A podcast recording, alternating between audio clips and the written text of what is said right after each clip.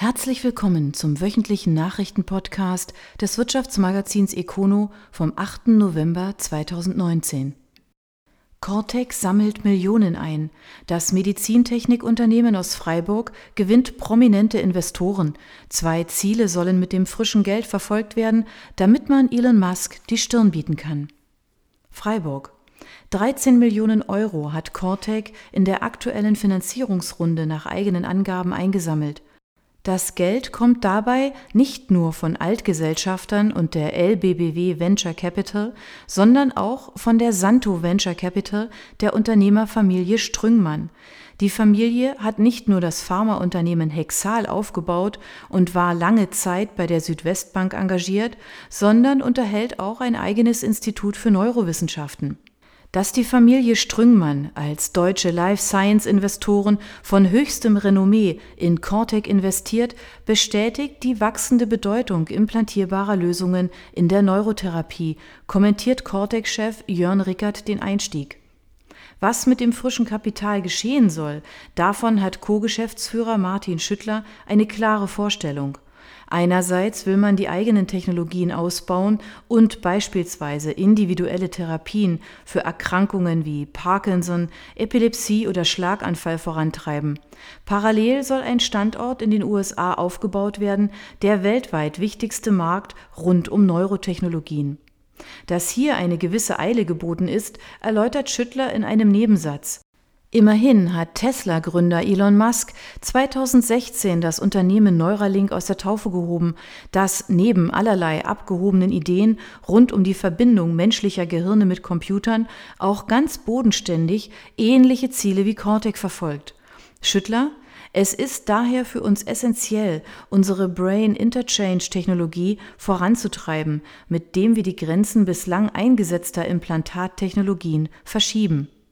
Die Investoren jedenfalls trauen den Freiburgern auf dem Gebiet eine Menge zu oder, wie es Harald Poth als Mitglied der Geschäftsführung der LBBW Venture Capital ausdrückt, das Brain Interchange System hat das Potenzial zum Goldstandard in der Neurotechnologie. Cortec wurde 2010 gegründet und hat vor gut einem Jahr neue Räumlichkeiten mit Reinräumen und Büroflächen bezogen. Inzwischen beschäftigt das Unternehmen 60 Mitarbeiter, die unter anderem Elektroden entwickeln, die in das Gehirn implantiert werden. GFT. Die Strategie geht auf. Der Technologiekonzern wird unabhängiger von seinen beiden Ankerkunden und legt beim Umsatz sogar zu. Allerdings hat das seinen Preis. Stuttgart. Der Technologiekonzern GFT hat seinen Umsatz in den ersten neun Monaten des laufenden Jahres gegenüber dem Vorjahreszeitraum um zwei Prozent auf 315,95 Millionen Euro gesteigert. Und das trotz des erwarteten Umsatzrückgangs mit den beiden Top-Kunden Deutsche Bank und Barclays. Die Abhängigkeit von diesen beiden Ankerkunden sank demnach von 42 Prozent am Umsatz im Vorjahreszeitraum auf aktuell 30 Prozent. Unser dynamischer Wachstumstrend ist eindrucksvoll, so zeigen die neun Monatszahlen den Erfolg unserer strategischen Entscheidungen. Mit der Diversifizierung unseres operativen Geschäfts sind wir auf dem richtigen Weg, kommentierte GFT-CEO Marika Lulay die Zahlen. Insbesondere im Cloud-Geschäft und bei Kunden aus der Versicherungsbranche versteht es der Konzern seit einiger Zeit zu punkten. Der Erfolg? Der Anteil des Versicherungsgeschäfts stieg von 5 auf 11 Prozent am Umsatz. Cloud-Lösungen liegen nun bei 6 Prozent. Allerdings hat die Strategie ihren Preis, wie sich unter anderem am Konzernergebnis zeigt. Das sank um 39 Prozent auf 10,08 Millionen Euro. Eingepreist sind darin Aufwendungen für neue Technologien ebenso wie für Kapazitätsanpassungen und den Aufbau des notwendigen Personals. Letztere Kennzahl stieg um 6 Prozent auf aktuell 5.173 Mitarbeiter. GFT-Chefin Lulay in einer Mitteilung, die erfolgreiche Strategie wird fortgesetzt. Der Erfolg scheint das zu unterstreichen. Die Menschen der Woche. Finanzchefs und Vorstände, eine Doppelspitze und ein Generationswechsel. Die aktuellsten Personalmeldungen aus dem Südwesten finden Sie immer in unserem Dossier Menschen des Monats. Die Ausgabe November 2019 finden Sie auf econo.de. Natürlich auch mit den wichtigsten Personalien aus der Kalenderwoche 45. Heckler und Koch mit kleinem Gewinn. Wichtiger aber ist, Mehrheitsaktionär Andreas Heschen hat sich gemeldet und könnte dem Waffenhersteller damit einen Großauftrag sichern. Oberndorf. Ist das der Durchbruch? Nach Jahren der roten Zahlen hat der Waffenhersteller Heckler und Koch HK für die ersten neun Monate des laufenden Jahres einen Gewinn in Höhe von 1,3 Millionen Euro gemeldet. Der Umsatz stieg in dem genannten Zeitraum um 13 Prozent auf rund 185 Millionen Euro. Damit trägt das Wirken von Firmenchef Jens Bode-Koch und Finanzchef Björn Krönert erste Früchte. Beide kamen erst im vergangenen Jahr in das Unternehmen. Allerdings drückt Heckler und Koch weiterhin eine große Schuldenlast. Laut Mitteilung ist der Berg auf 235 Millionen Euro angewachsen, plus Pensionsverpflichtungen in Höhe von rund 60 Millionen Euro. Eine Bürde, an der das Unternehmen noch lange knabbern wird und die im Frühjahr sogar die Gewerkschaft IG Metall auf den Plan rief, die eine Sanierung forderte. Am Ende einigten sich Belegschaft und Unternehmen auf einen umfassenden Plan, bestehend aus unbezahlter Mehrarbeit und Investitionen. Auch an anderer Stelle scheint es für Heckler und Koch Entspannung zu geben. Andreas Heschen hat sich mit einer Botschaft an die Öffentlichkeit gewendet. Demnach sei er Mehrheitsgesellschafter der Heckler und Koch AG und übe sämtliche Stimmrechte aus meinen Aktien seit Gründung der AG aus. Zudem fügte er an, dass er über einen festen Wohnsitz in Großbritannien verfüge und dort nachweislich erreichbar sei die Aussagen mögen verwunderlich klingen, für den Waffenhersteller sind aus zwei Gründen diese Aussagen wichtig. Erstens treffen sich die Oberndorfer aktuell mit einem ehemaligen Geschäftsführer vor Gericht und in dieser Verhandlung ist es essentiell, ob Heschen noch tatsächlich Mehrheitseigner ist. Denn eine entsprechende Klausel im Vertrag sichert dem ehemaligen Geschäftsführer eine nette Abfindung, sollten sich die Verhältnisse geändert haben. Zudem gab es Gerüchte, wonach das Gericht Heschen nicht habe vorladen können. Zweitens sind die Eigentümerverhältnisse wichtig für eine Ausschreibung. Heckler und Koch will schließlich den Auftrag für den Nachfolger des Bundeswehrgewehres G36 gewinnen, ein Auftrag mit einem Volumen von rund 250 Millionen Euro.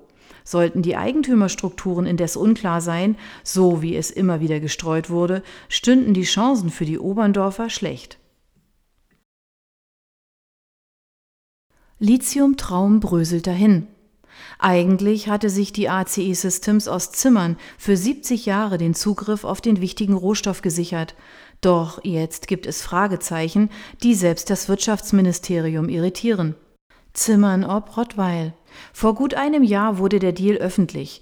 Der ACE Systems war es gelungen, im Rahmen eines Joint Ventures für 70 Jahre den Zugriff auf eines der größten Lithiumvorkommen der Welt in Bolivien zu sichern.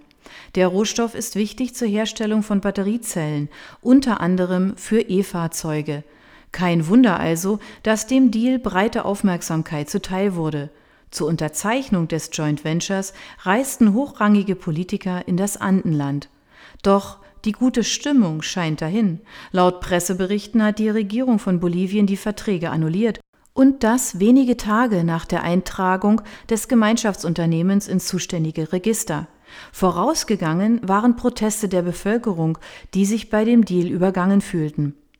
ACI-Chef Wolfgang Schmutz zeigte sich in einer ersten Reaktion überrascht und verwies darauf, dass es noch kein offizielles Aus für das Projekt gebe.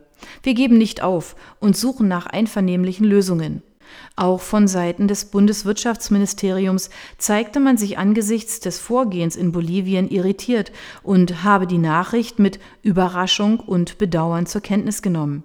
Eigentlich sollten in den kommenden Jahren mehrere hundert Millionen Euro durch das Joint Venture 51 Prozent halten das bolivianische Staatsunternehmen YLB, 49 Prozent ACI in die Lithiumanlage investiert werden. Ab 2022 könnten dann bis zu 40 Tonnen des Rohstoffes pro Jahr gewonnen werden. 85 Prozent des Lithiums hätten nach Deutschland exportiert werden sollen, womit sich Hunderttausende Fahrzeuge elektrifizieren ließen.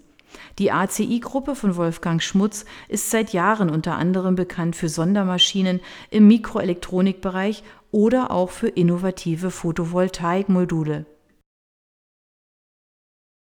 HOMAG streicht 350 Arbeitsplätze. Der Maschinenbauer muss sparen. Werk in Niedersachsen wird geschlossen. Schopfloch. Der Maschinenbauer HOMAG setzt den Rotstift an. Der Spezialist für Holzbearbeitungsmaschinen hat nun ein Maßnahmenpaket beschlossen, das viel Geld sparen soll, auch auf Kosten der Mitarbeiter. Rund 350 Stellen sollen wegfallen. Insgesamt sind im Konzern aktuell noch 4100 Mitarbeiter beschäftigt. HOMAG rechnet damit, dass das einmalig rund 40 Millionen Euro kosten wird, etwa um Abfindungen zu zahlen. Der Großteil dieser Summe werde noch 2019 in der Bilanz spürbar sein.